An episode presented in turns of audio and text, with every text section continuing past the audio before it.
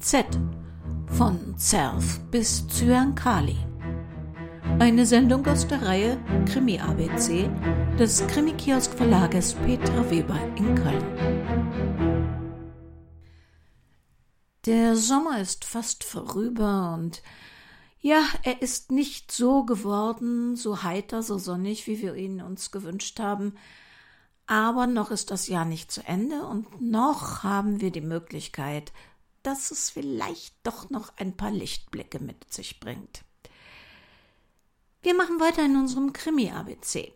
Aber es zwingt uns natürlich niemand, uns an eine gewisse Reihenfolge zu halten, und deshalb hopsen wir mh, hm, direkt ans Ende auf das Z. Z wie Zerf. Z-E-R-V. ZERF ist die zentrale Ermittlungsstelle beziehungsweise war die zentrale Ermittlungsstelle Regierungs- und Vereinigungskriminalität. Ich wusste auch nicht, dass es den Begriff Vereinigungskriminalität gibt. Und ich gebe auch zu, ich hatte keinen blassen Schimmer von dieser Abteilung der Polizei, als ich erstmals davon hörte. In der nahen Zukunft wird es in der ARD eine neue Krimiserie geben und die trägt den Titel Zerf. Und dann habe ich etwas gegraben, um mich schlauer zu machen. Und nach dieser Sendung gehören Sie dann auch zu den kriminalistisch gut unterrichteten Kreisen, die wissen, um was es in der neuen ARD-Serie gehen wird. Die ZERF wurde im September 1991, drei Jahre nach dem Mauerfall, als kriminalpolizeiliche Dienststelle unter Leitung des Polizeipräsidiums Berlin gegründet und nach neun Jahren im Dezember 2000 wieder aufgelöst. Vereinigungsbedingte Kriminalität. An der Stelle könnte man annehmen, es ginge um alle Straftaten, bei denen die Vereinigung der ehemaligen DDR und BRD die Grundlage für die kriminelle Aktivität bildete, sowie Betrug, Steuerhinterziehung, Untreue und vieles mehr und Ost- wie Westkriminelle wären dort verfolgt worden. Im Wesentlichen diente die ZERF aber mehr der strafrechtlichen Aufarbeitung der SED- und DDR-Vergangenheit. Der Begriff vereinigungsbedingt könnte daher leicht irreführend wirken. Die ZERF teilte sich in zwei wesentliche Bereiche.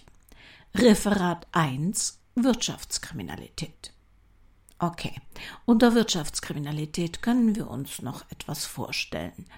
Hier standen Vermögenswerte im Mittelpunkt der Ermittlungen. Dazu gehörte die Grundstücksenteignung, zum Beispiel durch Erpressung oder Nötigung von Privatpersonen, die Unterschlagung oder Veruntreuung von DDR-Staatsvermögen und Betrug durch Aktivitäten im Rahmen der Währungsunion bei der Vereinigung beider Staaten. Referat 2 war für Regierungskriminalität zuständig. Es untersuchte im Wesentlichen Verbrechen gegen Menschen. Es standen fast 600 Entführungen und Verschleppungen von bundesdeutschen Bürgern in die DDR, 50 Auftragsmorde, mehr als 3000 Mauerschützenprozesse sowie insgesamt fast 1000 Prozesse wegen Rechtsbeugung bei Gerichtsverfahren oder Misshandlung von Strafgefangenen in Gefängnissen im Mittelpunkt der Ermittlungen. Zu den Aufgaben des Referats gehörten noch zahlreiche Ermittlungsverfahren gegen DDR-Sportfunktionäre wegen Dopings. In den neun Jahren ihres Bestehens hat die ZERF mehr als 20.000 Ermittlungsverfahren bearbeitet. Der Anteil der Fälle aus Referat 2 Verbrechen gegen Menschen war mit mehr als 16.000 Ermittlungsverfahren viermal so hoch wie die über 4.000 Fälle der Wirtschaftskriminalität. Rund 700 Mitarbeiter hatten sich zeitlich befristet freiwillig für die Aufgaben bei der ZERF in Berlin gemeldet. Von 1991 bis 1998 wurde die Dienststelle von Manfred Kittlaus geleitet. Herr Kittlaus ist zu jener Zeit in der Berliner Behörde nicht unumstritten. In den 70er Jahren hatte er im Staatsschutz gegen den Terrorismus gekämpft und war dabei in ein paar Skandale und parteipolitische Scharaden geraten, bei denen er durch, hm, nennen wir es mal, Ungenauigkeiten auffiel. Was seiner Karriere allerdings gut tat, denn inzwischen war er als ranghoher Berliner Landespolizeidirektor die Nummer drei im Ranking der Berliner Polizei. Über ihm nur der Polizeipräsident und dessen Vize. Kittlaus fällt unangenehm auf. Eine von ihm aufgebaute Sondereinheit wird von der Öffentlichkeit überregional als Schlägertrupp wahrgenommen. Als er mehrmals seine beiden Vorgesetzten übergeht und sogar ein Personalreformkonzept ohne Einhaltung des Dienstweges, ein im Polizeiapparat unverzeihlicher Fauxpas, direkt dem Justizminister vorlegt, wollen seine Vorgesetzten ihn endgültig aus den Augen haben. Mit einer Ausnahme entzogen ihm im Sommer 1991 alle Berliner Polizeiführer öffentlich das Vertrauen. Und so entstand die ZERF. Und mit ihr die mal lauter, mal leiser gestellte Frage, ob für die neue große Dienststelle wirklich eine Notwendigkeit bestand, oder sollte hier nur ein unkündbarer hoher Beamter sein Abschieberefugium bis zur Rente bekommen? Ist es Zufall, dass die ZERF exakt auf die zehn Jahre und damit auf Kittlaus zu jener Zeit geplanten Rentenbeginn ausgelegt war? Für die Behörde arbeiten anfangs 500 Bundes- und Landesbeamte sowie 200 Ermittler der Berliner Polizei. Aber schon ziemlich bald zeigt sich, dass die ZERF viel Geld verschlingt. Und je mehr die Verbrechen in die Vergangenheit und damit ins Vergessen geraten, desto mehr werden die Aufwandskosten hinterfragt, zumal sich zwischenzeitlich auch alte Seilschaften zu neuer Macht verhalfen. Und wieder die Frage, brauchte man die ZERF wirklich? Konnten nicht andere Dienststellen ihre Aufgabe übernehmen? Manfred Kittlaus kämpft für Mittel. Dennoch, seine Dienststelle wird, wie er es öffentlich in der Zeitung nennt, langsam von innen ausgetrocknet. Man streicht den Zerfbeamten Zulagen, Aufwandsentschädigungen, Reisekosten, kürzt sie auf die Hälfte herunter. Als Verjährungen drohen, werden Gesetze geändert, um das zu verhindern. Bis zu ihrem Ende im Jahr 2000 hat die ZERF rund 130 Millionen D-Mark verbraucht. Natürlich will man Gerechtigkeit, Strafe, doch die Ereignisse verblassen im kollektiven Gedächtnis mit den Jahren. Die Erfolge bleiben dabei eher unspektakulär. Manfred Kittlaus wird zwei Jahre vor dem endgültigen Ende der ZERF pensioniert. Ihm folgen noch einige weitere Leiter, bis die ZERF am 31. Dezember 2000 ihre Arbeit offiziell beendet. Das enttäuschende Ergebnis für 877 Verdächtige führten die Ermittlungen auch zur Anklage. Rechtskräftig verurteilt wurde aber nur knapp ein Viertel, 211 der Beschuldigten, mehrheitlich zu Bewährungsstrafen. Lediglich 22 Angeklagte erhielten Freiheitsstrafen ohne Bewährung. Manfred Kittlaus, der Mann, der so viele Straftaten, Täter und Geheimnisse kannte, starb am 3. September 2004 auf einem Parkplatz in seinem Auto. Mutmaßlich an einem Herzinfarkt.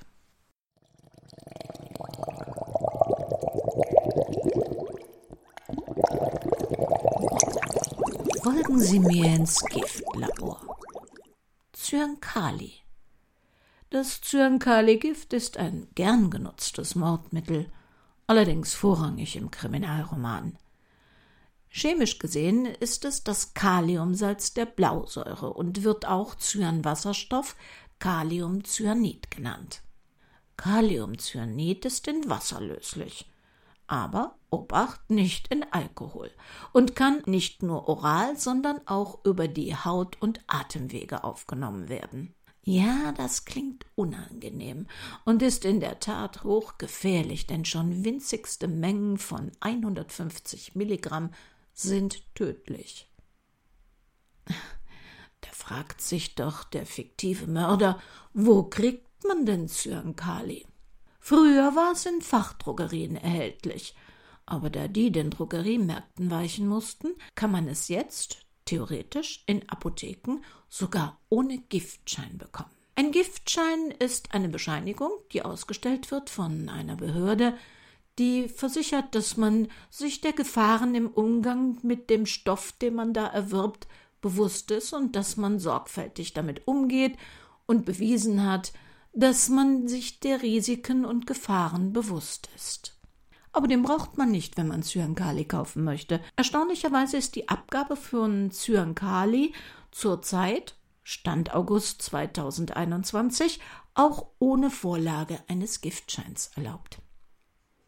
Ja, ja, ja, ja. Aber bevor Sie jetzt Ihre übellaunige Erbtante anlächeln und in die Apotheke hechten, der Apotheker wird Sie einer ausführlichen Befragung unterziehen, in der Sie belegen müssen, wofür Sie das Gift benötigen, ob Sie damit überhaupt umgehen können, wie Sie es lagern und gegebenenfalls entsorgen wollen. Und er wird Sie ausführlich dazu belehren. Sie müssen mindestens 18 Jahre alt sein und sich ausweisen. Das wird dann in einem sogenannten Giftabgabebuch mit ihrer Adresse festgehalten. Außerdem, wie viel Gift sie bekommen haben, was sie beabsichtigen damit zu tun, und das wiederum müssen sie unterschreiben.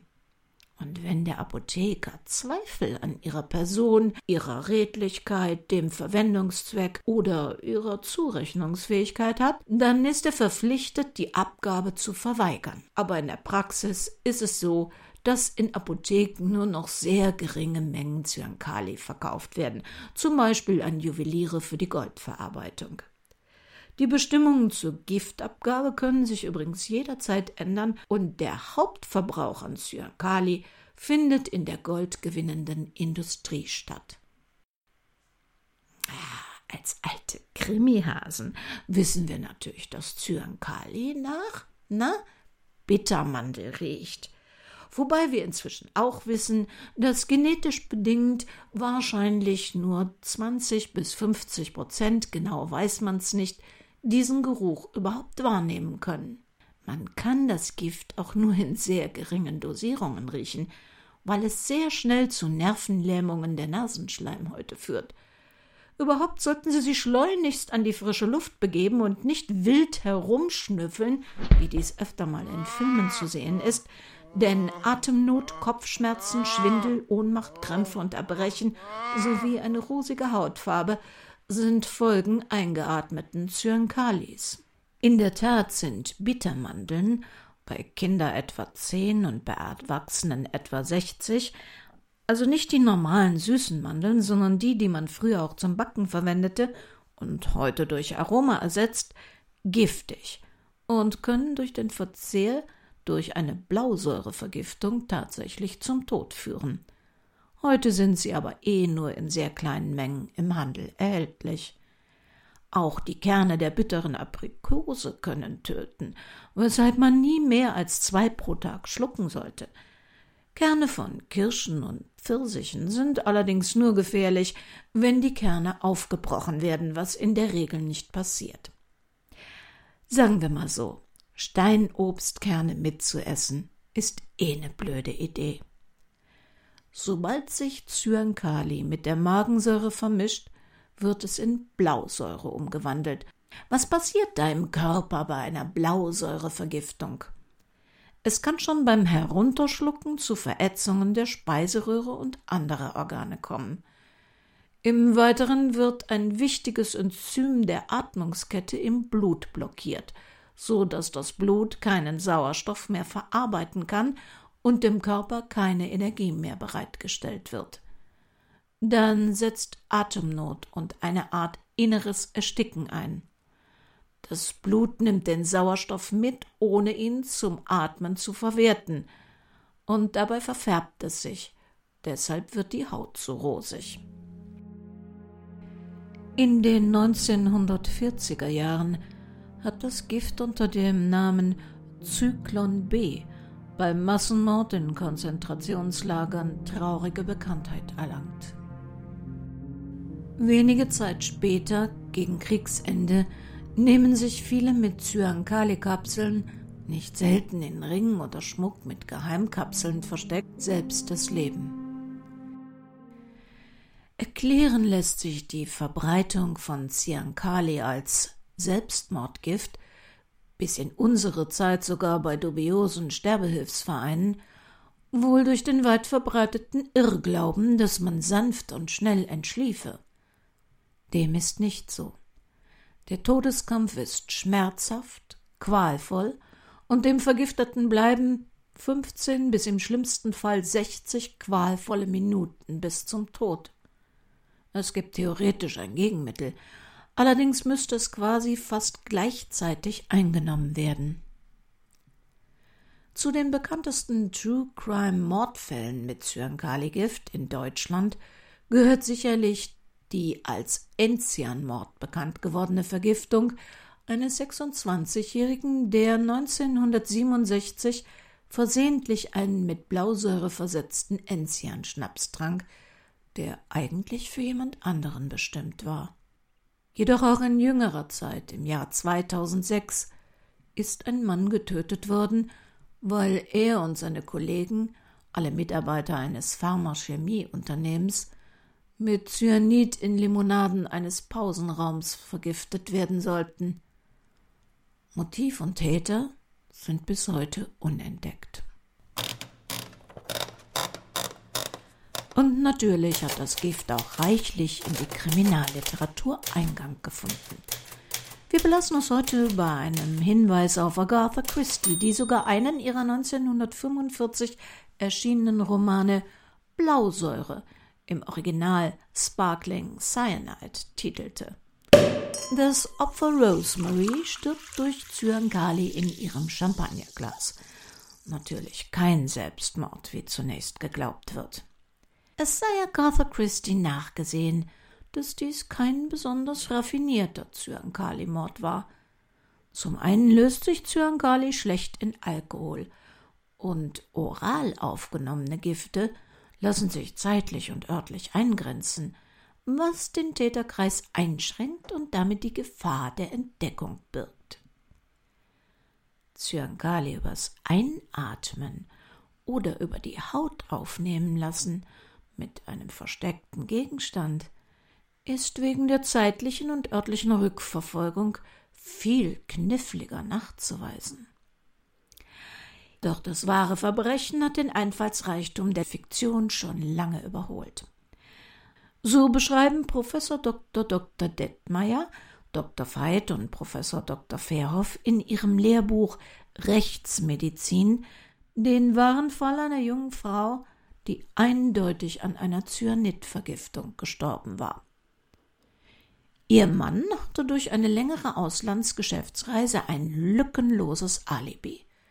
Und Überraschung, im Magen der Frau findet sich gar keine Blausäure. Und dennoch war der Ehemann der Mörder. Er hatte die Tampons seiner Frau mit Cyankali kontaminiert. Service.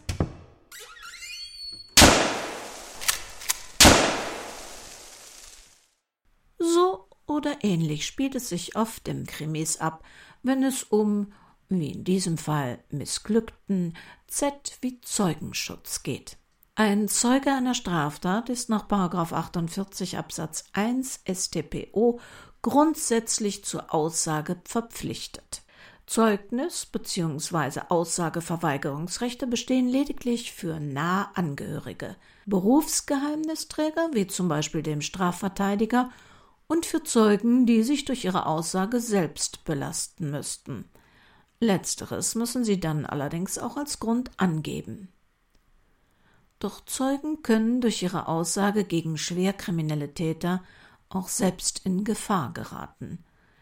In britisch-amerikanischen Krimis wird oft Kronzeugen eine Zusage von Strafminderung oder Straffreiheit für ihre eigenen Tatbeiträge gegeben, wenn sie gegen andere Tatbeteiligte aussagen. Sozusagen sich gegenseitig verratende Kriminelle, manchmal V-Männer. Ah, alles weit weg von unserer eigenen Erfahrungswelt. Aber Zeuge gegen einen Schwerkriminellen zu werden, kann so viel schneller passieren, als wir glauben. Beim Einkaufsbummel im Supermarkt wird die Frau neben ihnen niedergestochen, fällt um, noch bevor sie begreifen, dass der oder die Täter ihnen geradewegs in die Augen sehen. Auf einem Parkplatz nimmt ein Attentäter Geiseln, rast in einem Affenzahn mit einem Auto davon, dessen Kennzeichen sie sich intuitiv merken weil es der Geburtstag eines ihrer Kinder ist. Das Gesicht der Person, die ihnen im Wellnessbereich ihres Urlaubshotels mit einem großen Aktenkoffer entgegenkommt, kann sie genau beschreiben, weil sie die Straßenkleidung am Pool so ungewöhnlich fanden und ein gutes Personengedächtnis haben. Oder weil Zahlen ihr Metier sind fallen Ihnen in der Buchhaltung Ihres Arbeitgebers seltsame Kontobewegungen auf, denen Sie nachgehen und die Sie unvermittelt in illegale Transaktionen führen. Einer von vielen tausend Zufällen und Beobachtungen am Tag kann Sie in die vielleicht gefährliche Situation bringen, Zeuge zu werden vielleicht die Person zu sein, die die Staatsanwaltschaft zur Verurteilung eines Angeklagten braucht. Innerhalb von Sekunden sind sie wichtiger Bestandteil eines Prozesses, der einen oder mehrere gefährliche Menschen aus dem Verkehr ziehen soll. Klar, sie möchten natürlich, dass der oder die Täter bestraft werden. Sie wollen, dass so etwas nie wieder passiert und dass den Opfern Gerechtigkeit widerfährt. Doch dann begreifen sie langsam, dass das, was sie gesehen haben und was sie vor Gericht wahrheitsgemäß beeiden können und wollen, sie und ihre Familie mit großer Wahrscheinlichkeit selbst in Gefahr bringt. Gerade Hauptbelastungszeugen gegen Aktivitäten des organisierten Verbrechens, gegen Taten von Clanfamilien, müssen realistisch auch mit Gefahren für sich und ihre Familien rechnen. Natürlich können sogar überlebende Opfer von Straftaten zu Zeugen gegen ihre gewalttätigen Täter werden. 1970-71 entstand das erste Zeugenschutzprogramm der USA, das United States Federal Witness Protection Program, kurz WPP genannt. In den Vereinigten Staaten übernehmen die US Marshals den Zeugenpersonenschutz, die bis 2020 ca. 19.000 Zeugen und Familienmitglieder im Programm betreuen. 95 Prozent dieser Zeugen waren selbst kriminell verwickelt und werden als Kronzeugen geschützt. In einer solchen Situation haben auch Zeugen in Deutschland seit 1985 das Recht auf Schutz, je nach Lage vor und während des Prozesses, möglicherweise auch für eine gewisse Zeit nach dem Strafverfahren. Alle Vorgänge rund um den Zeugenschutz regelt in Deutschland das Zeugenschutzgesetz und dort vorrangig das Gesetz zur Harmonisierung des Schutzes gefährdeter Zeugen ZSHG. Darin heißt es eine Person kann mit ihrem Einverständnis nach Maßgabe dieses Gesetzes geschützt werden, wenn sie aufgrund ihrer Aussagebereitschaft einer Gefährdung von Leib, Leben, Gesundheit, Freiheit oder wesentlicher Vermögenswerte ausgesetzt ist und sich für Zeugenschutzmaßnahmen eignet. Und so kann es passieren, dass einem Zeugen Schutz angeboten wird. Ein neues Leben, vielleicht sogar mit einer neuen Identität. Wer jetzt aber an ein neues Luxusleben womöglich auf einer Südseeinsel denkt, der sei gewarnt. In der ersten Zeit vor dem Prozess kann es sogar zu Versprechungen des LKA und BKA kommen, die in der Realität gar nicht umsetzbar sind. Denn jedes Leben, jede Familie hat ihre eigene Geschichte und damit unzählige, nicht kalkulierbare Unwägbarkeiten. Zum Beispiel das Versprechen, das alte Leben aus den Mühlen der deutschen Bürokratie zu löschen, wäre falsch. Der Zugriff auf die alten Lebensdaten kann gesperrt werden, doch man erhält eine vorübergehende Tarnidentität. Gelöscht werden alte Daten wie Geburts-, Heirats- und Todesurkunden dabei nicht. Das ist in Deutschland verboten. Und immer wo ein Mensch bestochen und bedroht werden kann, kann sich auch ein Weg finden, solche Sperren zu durchbrechen. Und dann gibt es bei der Vielzahl an bürokratischen Erfassungen auch immer wieder mal Pannen. Steuernummern oder Rentenbescheide. Da wird versehentlich nicht umgeschrieben oder vergessen, auf die neue Identität umzustellen, und im schlimmsten Fall fliegt man dadurch auf. Das neue Leben, das oft innerhalb weniger Stunden entstehen muss, hat auch ein paar fiese Fallstricke. Wer Zeugenschutz in Anspruch nimmt, gibt die Selbstbestimmung über sein Leben auf und steht quasi unter Betreuung oder empfundenermaßen unter Bevormundung der Zeugenschützer. Was nicht bedeutet, dass man ab da lebenslang finanzielle Zuwendungen erwarten darf und nie mehr arbeiten müsste. Doch ab sofort entscheiden die Zeugenschützer, wo man wohnt, welchen Beruf man ausübt, welchen Umgang man pflegen darf, welche Vita man hat, welchen Namen man trägt, welche Geschichte, welche falsche Geschichte einen durchs Leben begleitet. Zu diesen ausgedachten Daten erhalten die Zeugen und ihre Familien nachverfolgbare, neue, legale Papiere. War der Zeuge aber in seinem ersten Leben ein hochbezahlter Spezialist oder eine kompetente Fachfrau in einem Nischenmarkt, hm, dann sieht es besonders übel aus, denn in diesem Umfeld würde man sie sofort suchen und finden. Das gilt natürlich auch für Angehörige, die mit in den Schutz gehen. Gut bezahlte Jobs, die einen gesicherten Lebensstandard garantieren, sind nicht nur weg, sondern auch nicht mehr erreichbar. Der neue Lebenslauf, die neuen Eckdaten eines erfundenen Lebens können keine nicht erworbenen Qualifikationen attestieren. Die Zeugen würden sofort auffliegen. Ein ähnlich gut dotierter Job rückt deshalb in weite Ferne. Und das für alle Mitglieder der unter Betreuung lebenden Familie gleichermaßen. Alle Menschen im Zeugenschutz müssen Geheimhaltungsvereinbarungen unterschreiben, Papiere, von denen sie selbst keine Kopie bekommen. Diese Papiere verlangen von ihnen absolutes Stillschweigen über alles. Das klingt zunächst vernünftig. Aber dieses Stillschweigen beinhaltet zum Beispiel auch, dass Betroffene nicht mit einem eigenen Anwalt darüber reden dürfen, nicht mit einem Therapeuten, nicht mit Ärzten, nicht mit Priestern. Wird in irgendeinem Punkt dagegen verstoßen, nimmt man zum Beispiel einen Job ohne vorherige Genehmigung der Schützer an oder wird man gar straffällig, fliegt man sofort aus dem Programm raus in sein altes Leben.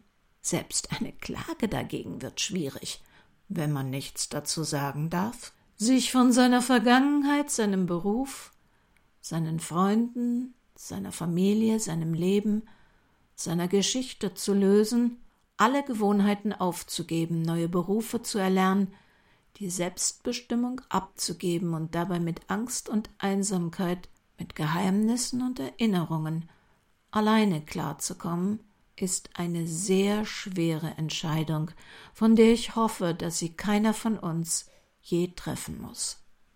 Nicht alle Personen im Zeugenschutz erhalten eine lebenslange neue Identität. Das heißt, dass man sich möglicherweise gerade in seinem neuen Leben zurechtgefunden hat und plötzlich in sein altes zurückgeschickt wird, weil die vermeintliche Gefahrenlage neu eingeschätzt wird. Das kann Glück oder Pech sein. Rechtsanwalt Dr. Christian Siegesmund schätzt in seiner Doktorarbeit zum Zeugenschutz im Jahr 2009, dass damals bis zu 1500 Menschen aus Deutschland in einem Schutzprogramm leben. Im Jahr 2006 gab es 330 in Gang gesetzte Programme für geschützte Zeugen, zwei Drittel davon Männer. Aktuelle Zahlen gibt es aus gutem Grund nicht. Es gibt aber Zeugen, die ihre Entscheidung bereuen und trotz Verbots heimlich einen darauf spezialisierten Anwalt mit der Bitte um Hilfe aufsuchen. Anwälte, die sich mit ihren Mandanten verstecken müssen, wenn sie sie treffen, um ihnen heimlich zu helfen. Verstecken vor Kriminellen, aber auch vor ihren Beschützern. Wie war das? Ein Zeuge ist nach 48 Absatz 1 Satz 2 StPO grundsätzlich zur Aussage verpflichtet. Nur so kann ein Rechtsstaat, kann Justiz und Polizei Strafverfolgung und Schutz leisten. Doch sollten Sie wirklich einmal in diese seltene Situation kommen, als Zeuge aussagen zu müssen und dabei gefährdet zu sein, nehmen Sie sich vorher einen Anwalt wie Dr. Christian Siegesmund, den ich übrigens nicht kenne und der natürlich für diese Nennung auch nicht zahlt.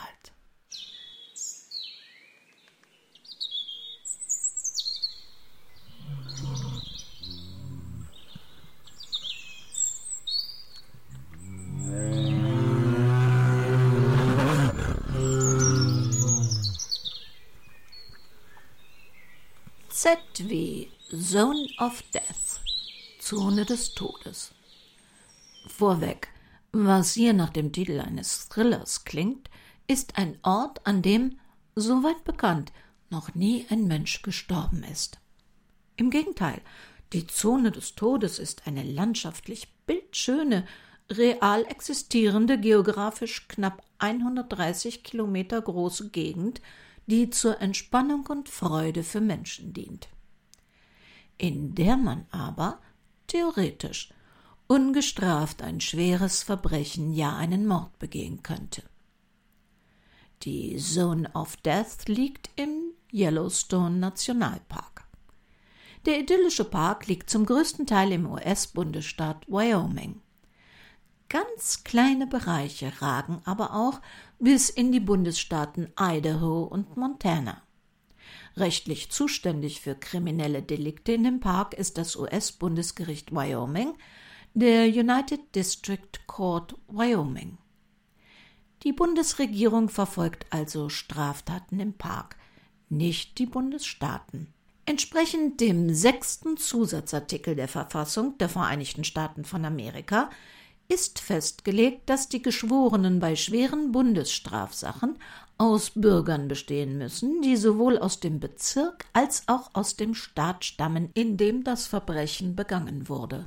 Würde nun ein schwerwiegendes Delikt wie Mord im kleinen Streifen des Parks, der zu Idaho oder Montana gehört, begangen, würde es vor einer Jury verhandelt werden müssen, die ausschließlich aus Bewohnern dieser Gebiete besteht, und der Prozess müsste auch in diesen Gebieten stattfinden. Da der Teil des Parks in Idaho aber unbewohnt bzw. der von Montana extrem dünn besiedelt ist, könnte in Idaho keine bzw. in Montana nur schwierig eine Jury aus Einwohnern des Staates und des Bezirkes eingesetzt werden.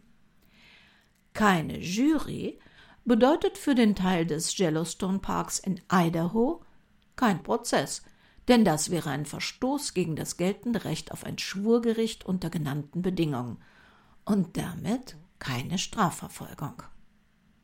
Im Jahr 2005 erregte Professor Brian C. Cult von der Michigan State University in seinem Artikel The Perfect Crime im Georgetown Law Journal über die von ihm befürchtete Zone of Death Aufsehen und forderte, sich dieser Rechtslücke anzunehmen. Vergeblich. Ein Krimi mit dem Titel Free Fire von C.J. Box im Jahr 2007 dem der Gedanke der Zone of Death zugrunde liegt, begeisterte zwar Mike Enzi, den damaligen Senator von Wyoming, konnte aber nicht bewirken, dass dem Kongress das Problem dargelegt werden durfte, weil man die Problematik wörtlich für harmlos hielt. Denn die Kriminalitätsrate im Park sei sehr gering. Tatsächlich versuchte aber dann auch 2005 ein Wilderer in dem Gebiet des Yellowstone Parks in Montana mit dem Mord an einem Elch davonzukommen. Sein von Professor Colt inspirierter Verteidiger forderte, da die Elchtötung ein durchaus schweres Verbrechen im Nationalpark ist, einen geschworenen Prozess mit einer Jury aus Montana. Anders als im Streifen von Idaho war das nicht völlig unmöglich, aber extrem schwer realisierbar. Seine Forderung wurde ihm verwehrt, und in der Praxis zeigte sich, dass die Strafverfolgungsbehörden die strafrechtlichen Finessen einfach ignorierten und den Mann vor ein normales Strafgericht in Wyoming stellten. Möglicherweise hätte er sehr gute Chancen auf einen Präzedenzfall und eine Revision gehabt, wäre er nicht, aus Angst vor dem Risiko, auf einen Deal mit der Staatsanwaltschaft eingegangen auf das rechtliche Schlupfloch schriftlich zu verzichten und dafür vier statt der üblichen verhängten sieben Jahre Gefängnis anzunehmen. Ob die Zone of Death, die Zone des Todes, also wirklich ein rechtsfreier Raum ist, bleibt damit ungeklärt. Es müssten im Artikel nur drei Worte gestrichen und eines ergänzt werden, um die rechtliche Möglichkeit eines straffreien Raums simpel zu beheben. Doch bis heute konnte Professor Colt die Kongressabgeordneten nicht dazu bewegen. Um das klarzustellen, Mord ist auch in der Zone of Death nicht etwa legal.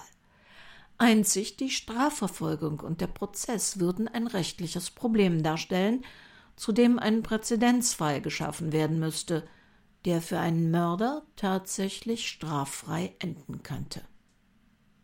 Das bedeutet, to get away with murder ist rein theoretisch bis zum Beweis des Gegenteils in der Zone of Death Yellowstone Park möglich.